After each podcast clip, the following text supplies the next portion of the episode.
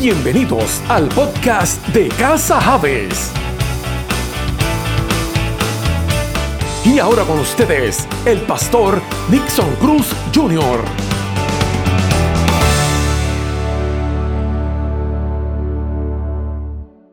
A hablar un poquito de lo que es tener una experiencia en el Señor. Eh, y, y, es, mientras oraba en esta mañana, eh, eso era algo que, ¿verdad?, retumbaba en mi espíritu.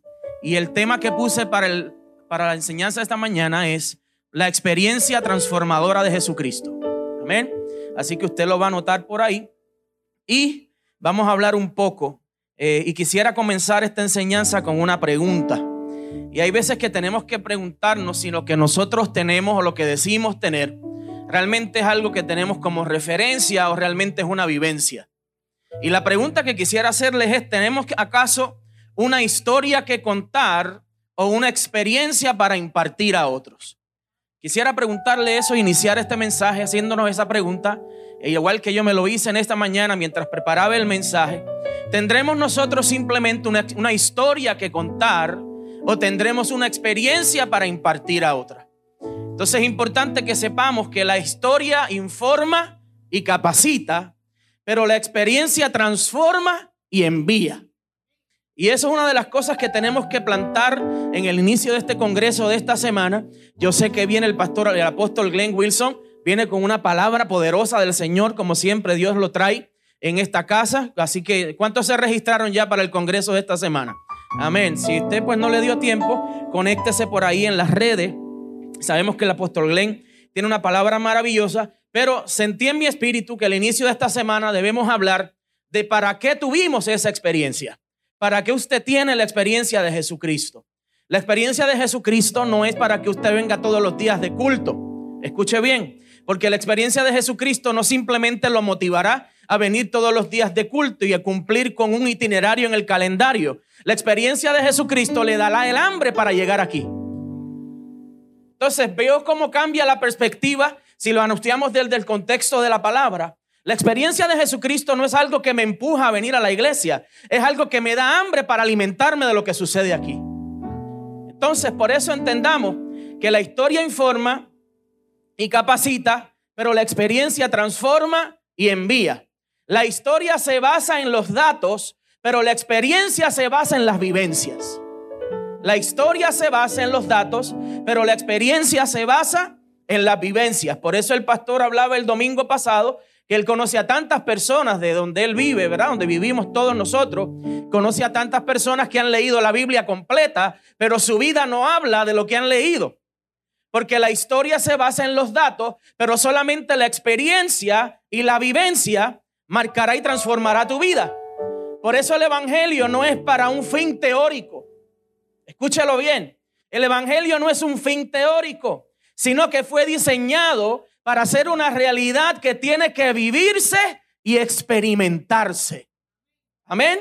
El Evangelio no fue diseñado para que usted se memorice la Biblia. El Evangelio fue diseñado para que usted la viva y tenga una experiencia en Jesucristo. Toca al que está a tu lado, dile, es hora de la experiencia, dile, es hora de la experiencia. Porque no hay algo más triste que usted se siente con una persona que le relate toda la Biblia, pero su vida no me habla de lo que está diciendo. Hay gente que cuando tú te sientas estoy orando por ti con una cara de amargura y molestia que tú dices, pero ¿cuál Biblia tú estás leyendo?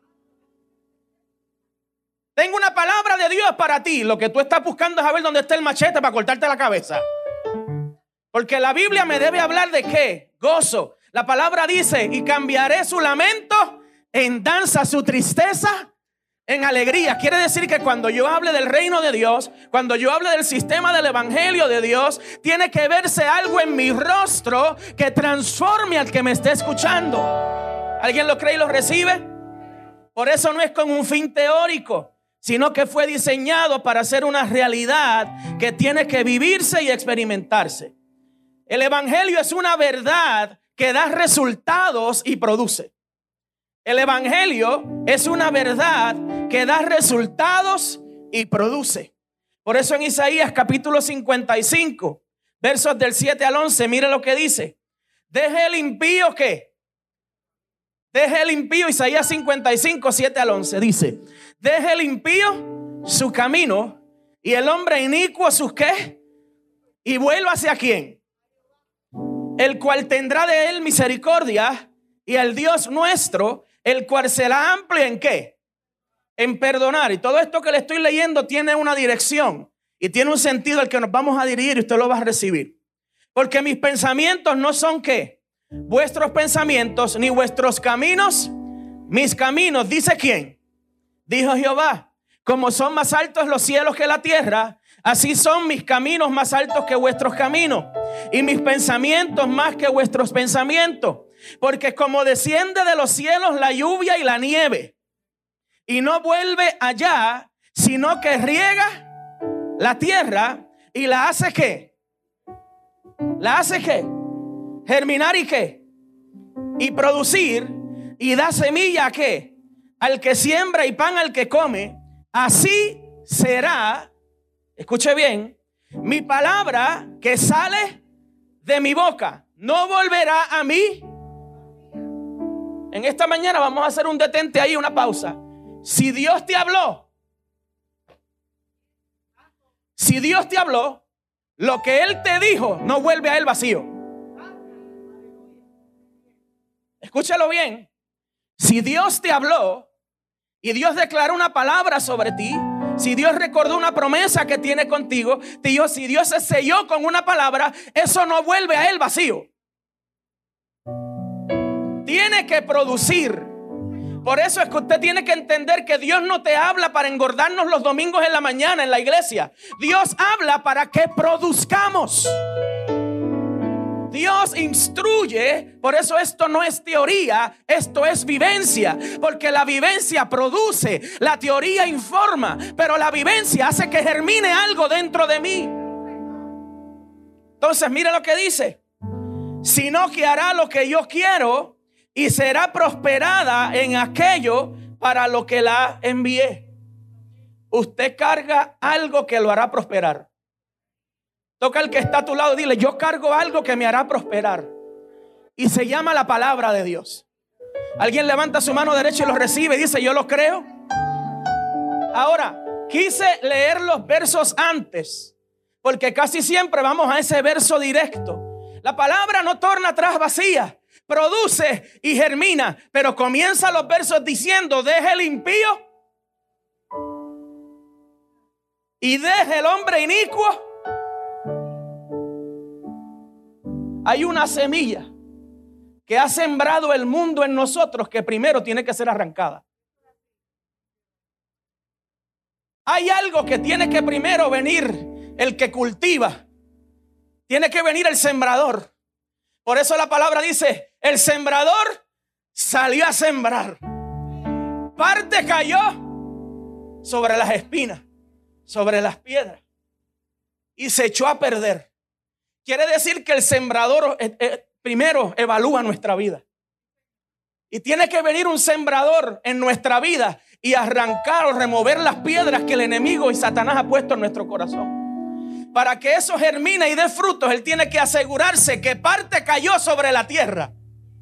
Oh my God. Cuando nosotros entendamos que lo que tenemos dentro es la semilla de Dios pero el enemigo ha tratado de tirarnos piedra encima para que se, ahogue esa semilla. Entonces vienen las aves y comienzan a comerse y a llevarse lo que Dios ha puesto. Pero en esta mañana yo vine a hablar con gente que sabe que carga una semilla que cayó en la tierra. Yo no sé si usted lo recibe, pero yo declaro que soy buena tierra. El enemigo habrá tratado de tirarme piedra encima. El enemigo habrá tratado de tirarme espinas encima. Pero hoy llega el sembrador. Hoy viene una vivencia. Hoy habla la experiencia experiencia de Jesucristo, saca todo ese escombro de encima y declaro que produce y prospera. El principio del Evangelio siempre ha sido, amado, capacitarte y enviarte. Jamás ha sido informarte y sentarte. La idea del Evangelio jamás ha sido infórmalos y entretenlos, sino que ha sido capacítalos y envíalos. Por eso personas como las que están este caballero en esta mañana, hay que orar por ellos para que Dios los ayude. Son gente que han sido capacitados desde niños en el Evangelio, pero ha llegado el tiempo de que Dios ahora te envía. Ahora, Hay que orar para que Dios lo guarde, para que Dios lo cubra. Y que en medio de un mundo de aflicción Él pueda decir, yo cargo a alguien que ha vencido esa aflicción. Entonces, mira lo que hablamos en esta mañana. La experiencia transformadora. Ahora le hago una pregunta, hermano. ¿Corremos esta carrera de la fe con algo que contamos o con algo que hemos vivido y experimentado? Tenga cuidado, amado, porque usted jamás podrá tomar un batón que usted no sabe que costó la carrera. Corredor jamás podrá valorar el batón de otro corredor que corrió antes si no sabe el esfuerzo que costó haber corrido el primer tramo de esa carrera. Por eso lo que usted carga, lo que usted tiene, el pastor hablaba el domingo pasado y oraba ahí esta mañana y le decía, Espíritu, alíñame a lo que el pastor habló. Porque es que la gente tiene que entender que lo que carga es lo que debe ser activado. El depósito que tiene es lo que debe ser despertado para que usted germine, prospere y eche adelante. Hay una semilla que usted carga, que es la palabra que no volverá al Padre vacía. Pero nos corresponde a nosotros, hermanos a mí me encantaría decirle que nosotros vamos a ir a su casa todos los días y tendremos con usted una cita todos los días para ayudarle a que usted germine y que usted produzca. Y el pastor va a tener un itinerario de visitar todos los hogares de las iglesias a la semana para ayudarle a usted a que usted germine y produzca. Lo único que usted le hace a la planta es echarle agua y orar que crezca en el nombre de Jesús. Lo que nosotros hacemos aquí es hacer lo que Jesús hizo con la mujer samaritana. Si tomaras del agua que yo te doy de beber, en ti habría, aleluya. Si tomaras del agua que yo te doy de beber, le dijo Jesús, sabrías que esto es un agua de vida que salva, que salta para vida eterna. No volverías a tener sed jamás. Entonces, por eso, en esta mañana tenemos que saber que la carrera que estamos corriendo no solamente es una carrera de información, sino que una carrera de vivencia. Usted tiene que orarle al Espíritu Santo, amado, a que Espíritu Santo, Señor, dame una experiencia contigo. Dame una experiencia con el Espíritu Santo. Dame una experiencia en la presencia de Dios. Llévame a orar en la mañana y que empiece a hablar lenguas y empiece a llorar en mi trabajo, ayúdame a levantar las manos y que alguien se me acerque y diga, mi matrimonio está a punto de destruirse, pero yo miré para el cubículo del lado y tú cargas algo y algo me habló por dentro y me dijo, dile que ore por ti. Tiene que levantarse un evangélico en estos tiempos que no solo se siente para las conferencias de los domingos en la mañana, sino que diga, yo me tengo que parar, yo tengo que germinar, yo tengo que prosperar. Lo que yo cargo no volverá a él vacío.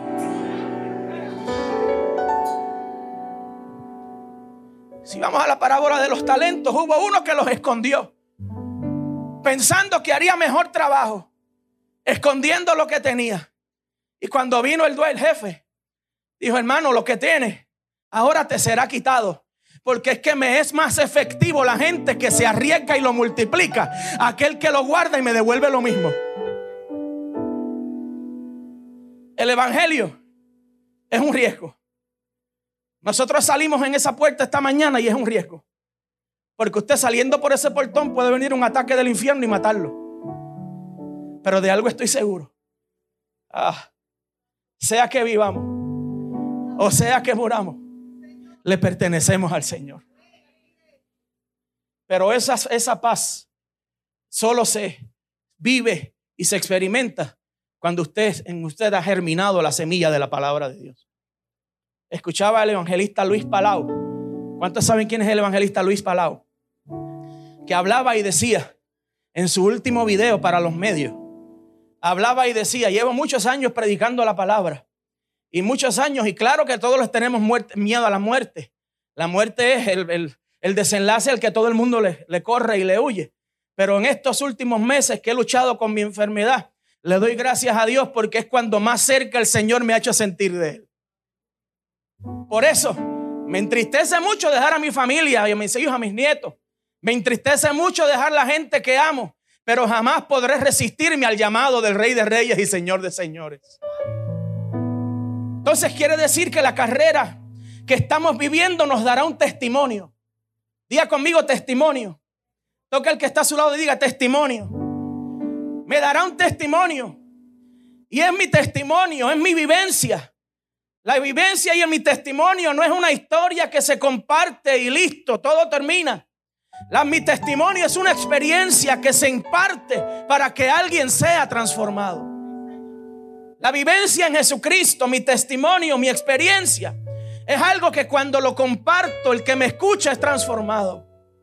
Debemos entender entonces que es una gran responsabilidad hablar de nuestro testimonio y nuestra experiencia en un ambiente tan hostil y lleno de duda y maldad como estos tiempos. ¿Cuántos de aquí le ha dado miedo alguna vez de hablar lo que Dios ha hecho en su vida? Levante la mano. Wow, si nadie tiene miedo, wow, tenemos aquí un mar de ángeles. Gloria a Dios por eso. Porque a mí me ha dado muchas veces pavor y terror de hablar de lo que Dios ha hecho conmigo.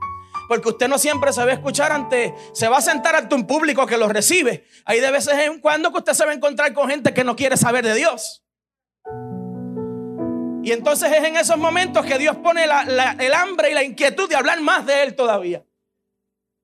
Entonces, ante un ambiente tan hostil, un ambiente lleno de dudas y de maldad en estos tiempos, tenemos que entender que será un gran reto hablar de la palabra de Dios. Toca al que está a tu lado dile, será un reto hablar de la palabra de Dios. ¿Sabe por qué será un reto? Porque muchas veces los que fueron capacitados, muchas veces los que saben la teoría, Muchas veces los que conocen la información serán los primeros que pondrán en duda aquellos que estamos tratando de prosperar y germinar. Entonces estamos hablando de los fariseos, estamos hablando de los religiosos, estamos, gracias a Dios, estamos hablando de la gente que piensa que ya son santos. Estamos hablando de la gente que no soporta ver a alguien nuevo prosperar en el Evangelio. Estamos hablando de la gente que no, yo llevo 30 años y yo me he guardado para Dios. Yo, el, el, evangelio tiene que ser así y el que sirve tiene que ser así y el que habla tiene que ser así, porque si yo lo puedo hacer, todos lo podemos hacer. Yo le pido a usted que se ponga los zapatos de esa persona que usted está criticando. No conocemos los estilos de vida, no conocemos los abusos, no conocemos el maltrato, no conocemos las heridas, no conocemos el corazón lastimado, no conocemos la, la, autoestima por el piso, no conocemos toda esta inseguridad. Por eso Dios levantará a los ciegos que fueron sanados con lodo en la cara para decirle a los fariseos, yo no sé si él es pecador o no, yo no sé quién es él, yo lo que sé es que cuando me tiró lodo en la cara y me dijo, verás ahora ves, yo comencé a ver.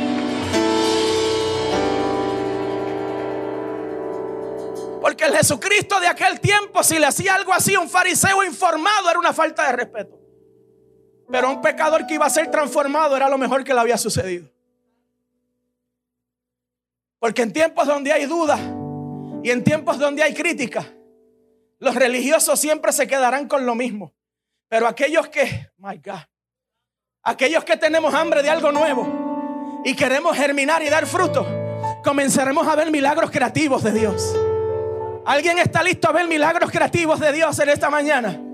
Toca al que está a tu lado, dile, yo estoy listo para ver milagros creativos de Dios. Pero amado, tengo que sentar una base. Isaías 55. Deje el impío su camino. Y el hombre inicuo sus pensamientos. Trata de llevar a tu vida a alejarse del pecado. Trata de llevar a tu vida a alejarse de los pensamientos inicuos. Porque si no haces el mayor esfuerzo por alejarte de esto, la semilla que está dentro de ti seguirá estando en las espinas. Porque el sembrador ya salió a sembrar. La semilla ya fue tirada. Pero si no te alejas de las espinas que son, que es el pecado, no te alejas de los pensamientos inicuos, que es la piedra, la roca, la semilla que ya carga se puede ahogar. O las aves vienen y se las llevan y se las comen. Entonces es importante que entendamos que cuando usted va a Juan capítulo 9 se encuentra con un relato poderoso, algo maravilloso. Y quiero leerlo rapidito en esta mañana para que usted entienda. Y habla que Jesús sana a un ciego de nacimiento. Entonces, es importante que usted sepa que Lo voy a leer, Juan capítulo 9, verso 1. Lo voy a pasar por encimita para que usted lo pueda percibir. Juan capítulo 9, verso 1, dice de la siguiente manera. Dice, al pasar Jesús, vio a un hombre ciego de nacimiento y le preguntaron sus discípulos diciendo, Rabí, ¿quién pecó? ¿Este o sus padres para que haya nacido o haya nacido sea para que haya nacido ciego? Me asombra este relato. ¿Sabe por qué? Porque el religioso y el teórico informado siempre se fijará en aquello que quizás ya no puede ser transformado. Y dice, ¿quién pecó? Cuando la pregunta hubiese sido, maestro, ¿usted podrá sanar a este ciego? Pero mi información me lleva a pensar qué calificación tiene este hombre para ser sanado. ¿Cuántas estrellas de rango tiene este ciego para, para cualificar para una sanación del rey? Y Jesús le contesta y le dice, respondió Jesús, no es que pecó este, ni sus padres, sino para que las obras de Dios se manifiesten en él. La deficiencia física o quizá la incapacidad física que tiene este hombre estaba destinada a encontrarse conmigo. God. La incapacidad física que tiene este hombre. Mire lo que dice el verso 4. Me es necesario hacer las obras del que me envió.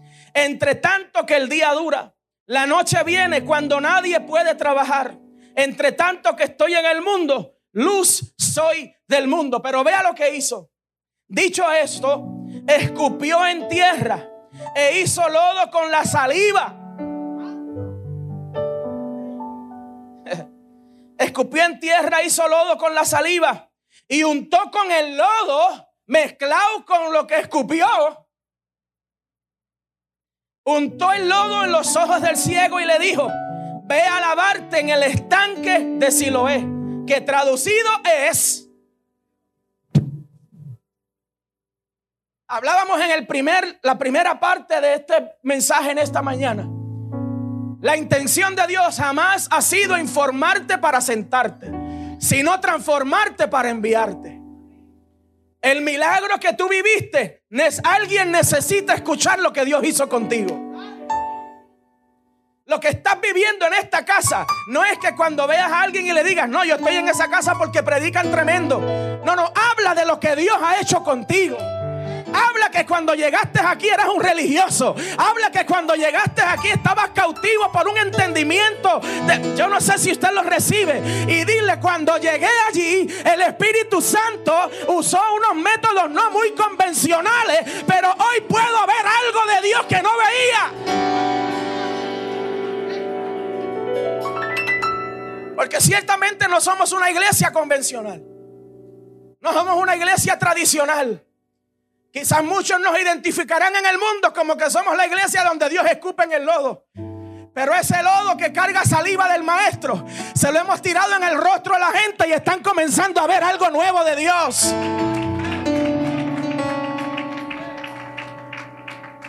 Sea, dice que traducido es enviado.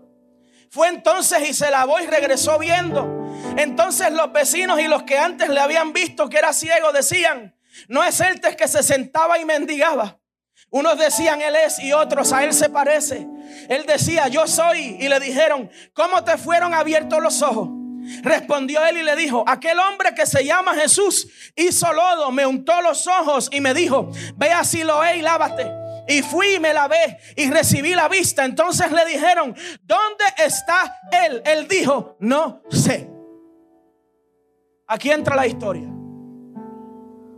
Dice, llevaron ante los fariseos a los informados, a los teóricos, a los seguidores de Moisés, a los que conocían la ley de rabo a cabo, a los que sabían toda la teoría.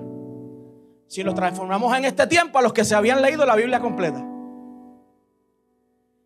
Y era día de reposo cuando Jesús había hecho el lodo y le había abierto los ojos. Volvieron pues a preguntarle también los fariseos cómo había recibido la vista. Él les dijo, me puso lodo sobre los ojos y me lavé y veo. Entonces algunos de los fariseos decían, ese hombre no procede de Dios porque no guarda el día de reposo. Un hombre que nació ciego, había sido ciego toda la vida, fue sanado de su ceguera física y ellos están molestos porque pasó en el día de reposo.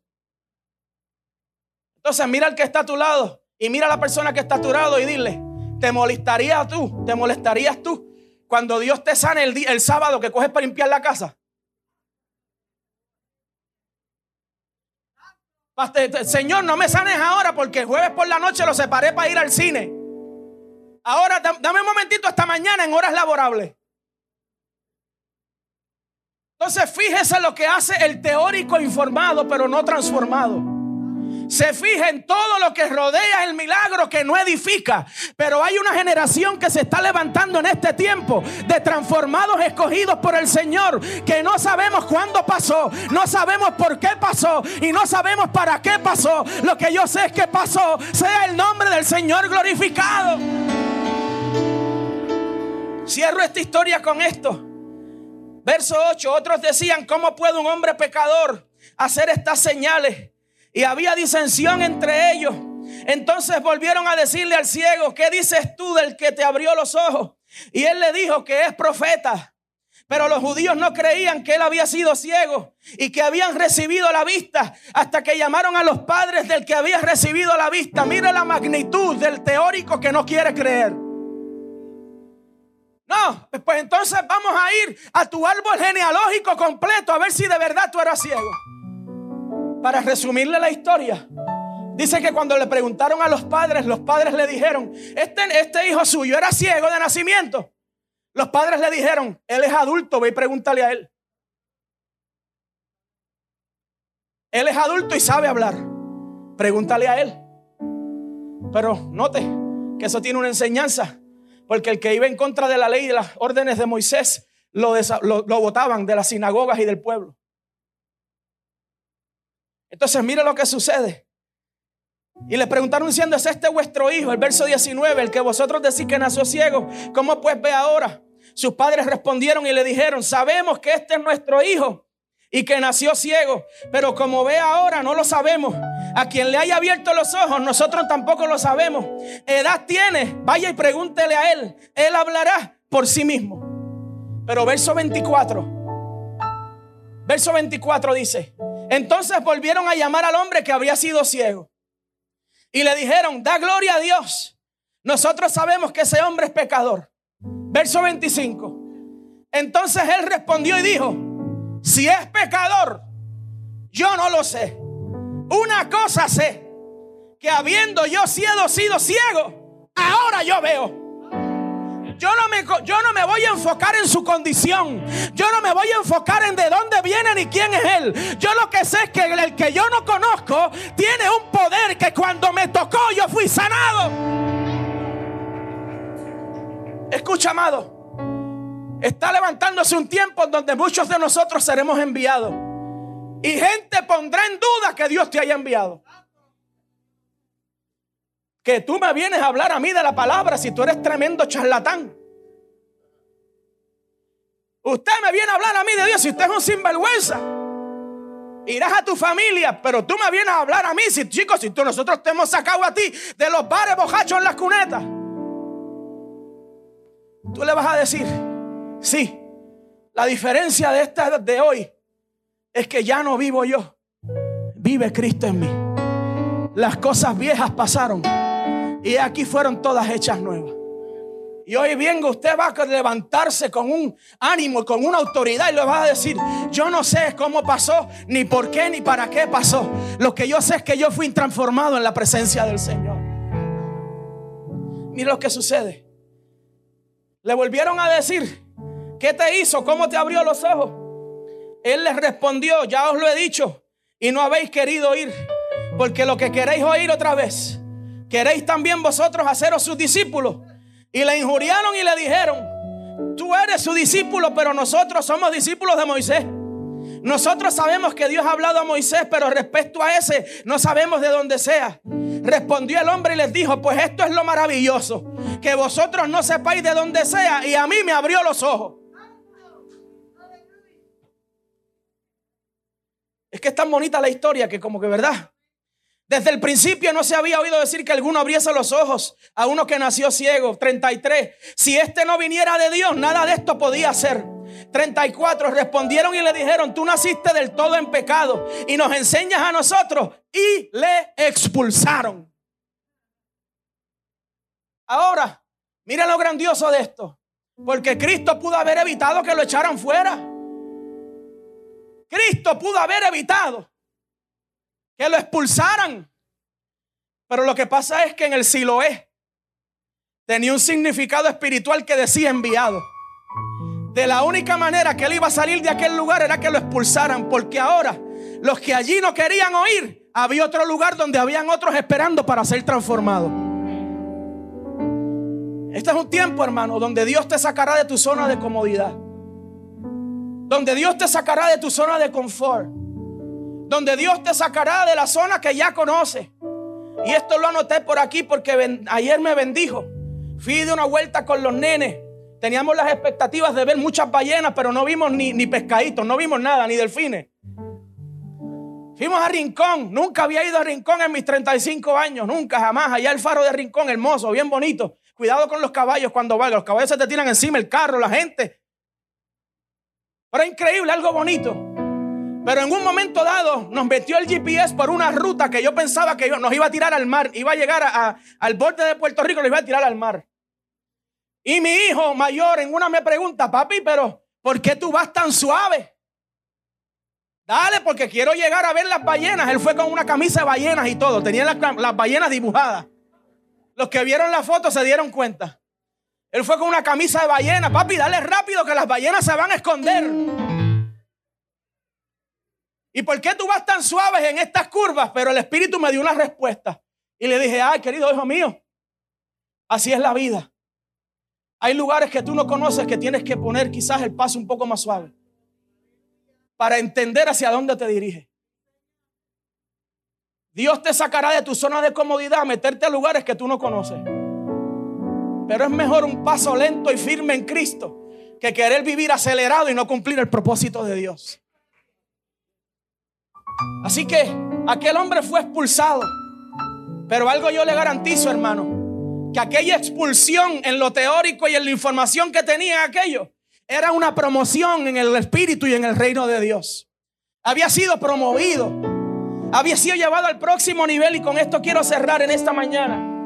Luego más adelante continuamos y imagínense, viene el apóstol Glenn Wilson esta semana. Eso tiene que ser algo maravilloso. Pero humildemente quiero sembrar esa palabra en sus corazones. Juan capítulo 16, 33 dice, estas cosas os he hablado para que en mí tengáis paz. En el mundo tendréis aflicción, pero confía porque yo he vencido al mundo. Toca al que está a tu lado y dile, yo cargo a aquel que venció la aflicción. No sé si puedes mirarte al que está al otro lado y dile, yo cargo la semilla que venció la aflicción. En mí está el depósito que venció este mundo. Pastor, yo no le creo. Pastor, tranquilo, yo estoy envuelto en mis estudios y en mis negocios. Ya mismo le sirvo a Dios como usted me dice. Prepárate porque estamos en los tiempos finales. Estamos en el tiempo en donde busquen a Dios mientras pueda ser buscado. Hablen de Dios mientras pueda ser hablado. Porque llegará el tiempo que no lo podemos hacer. Yo te hablo en esta mañana y te profetizo en el Espíritu. Despierta el depósito que Está llegando el tiempo en donde no lo podrás hacer.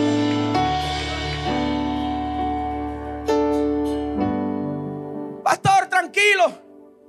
Eso vienen diciendo desde las guerras mundiales.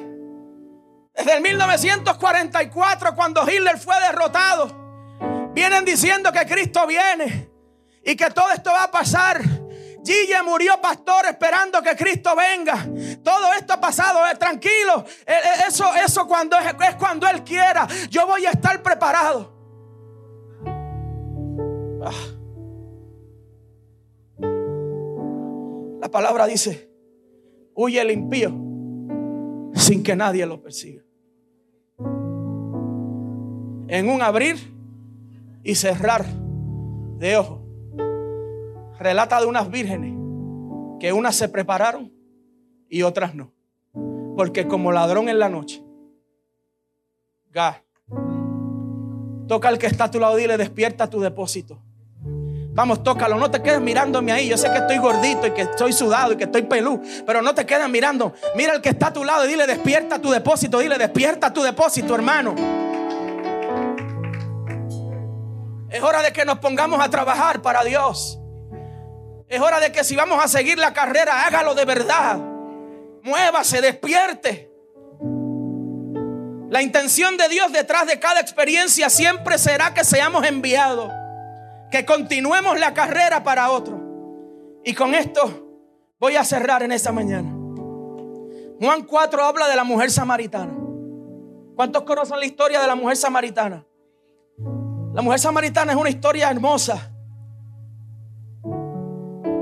Y me encanta porque lo voy a parafrasear. Luego usted lo puede leer en Juan 4. Dice que Jesús habían, entendía que los fariseos habían oído decir Jesús hace y bautiza más a los más discípulos que Juan, aunque Jesús no bautizaba.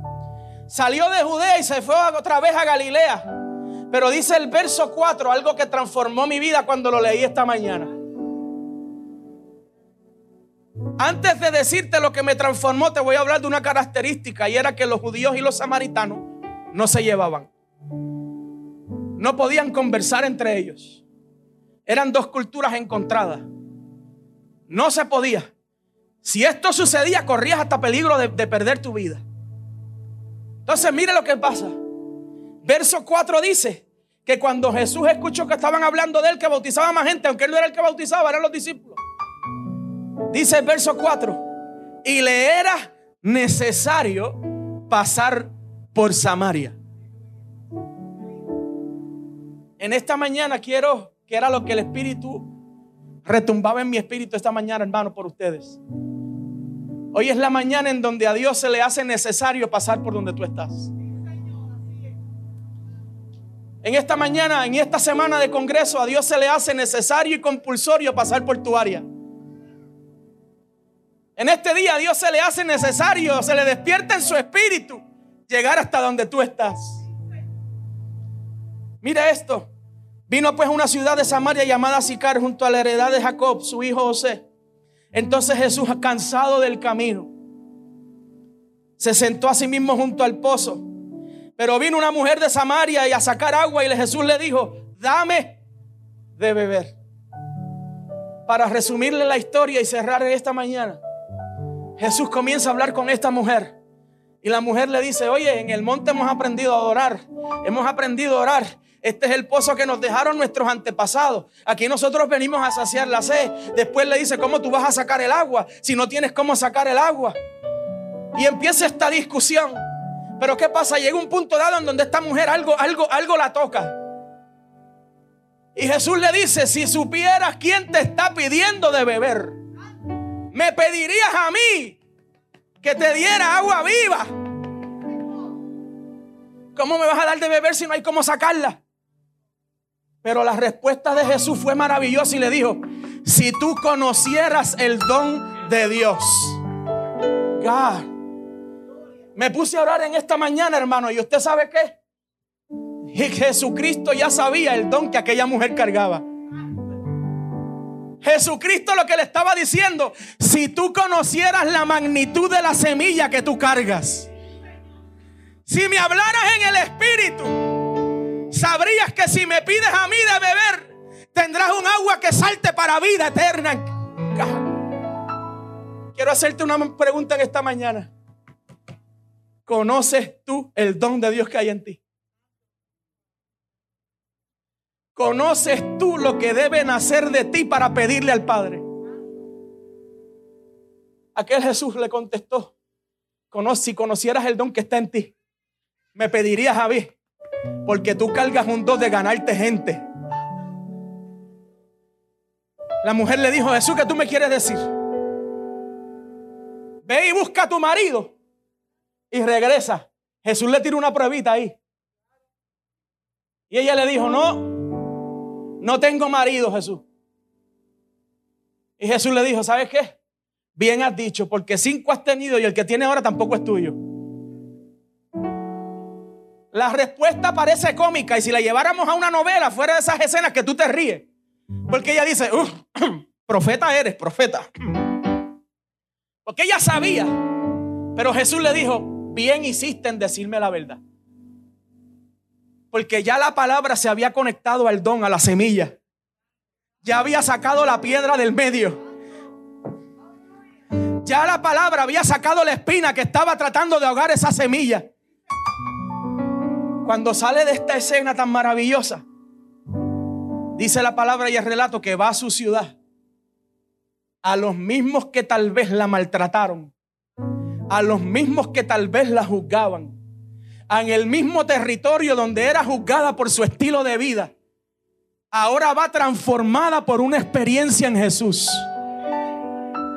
Porque cuando Cristo te transforma, escuche bien y con esto cierro. Cuando Cristo te transforma, tú jamás tendrás miedo de volver atrás. Escucha esto, escucha, escucha, porque quiero sacártelo de la cabeza. Porque la gente dice, no, yo no doy para atrás ni para coger impulso. Hey, habrá momentos que Dios te hará volver atrás para que el tú transformado sea el que transforme al resto de la gente que estuvo contigo. Por eso, las cosas pasadas, y aquí son todas hechas nueva. Cuando habla de pensamientos, habla de, proceder, habla de mi estilo de vida. Y algo que quiero terminar en esta mañana diciéndole, te hablaré de un grupo al que yo pertenezco. Y deme estos cinco minutos nada más. Pastor, yo no me siento digno de hablar de Dios. Y quiero hablarle a tu corazón, quiero que, que me escuches. Pastor, yo no me siento digno de hablar las cosas de Dios, brother. Mi familia sabe que yo soy un desastre. Mis amigos saben que yo soy un problemático. Yo no me siento digno de hablar de las cosas de Dios, por eso no me atrevo. El pastor en el 2018 dio un mensaje de tres cosas que la gente usa para no hablar de Dios. No conocen, no se atreven o tienen miedo. Pero en esta mañana quiero hablarte de un grupo al que yo pertenezco. Yo pertenezco a un grupo muy especial. Primera de Corintios capítulo 1, 26 al 31 dice, llévate esto para tu casa y que te edifique. Pues mirad, hermanos, vuestra vocación, que no sois muchos sabios según la carne, ni muchos poderosos, ni muchos nobles, sino que lo necio del mundo escogió Dios para avergonzar a los sabios. Y lo débil del mundo escogió Dios para vengorzar a lo fuerte. Y lo vil del mundo y lo menospreciado escogió Dios. Ahí estoy yo. Es el grupo al que yo pertenezco en esta mañana, amado. Me estoy diciéndole a usted que puede también formar parte del grupo. De lo vil y lo menospreciado, pero lo que Dios escogió para cambiar el mundo. Pastor, ¿quién soy yo? Para hablar de las cosas de Dios, te invito a mi grupo.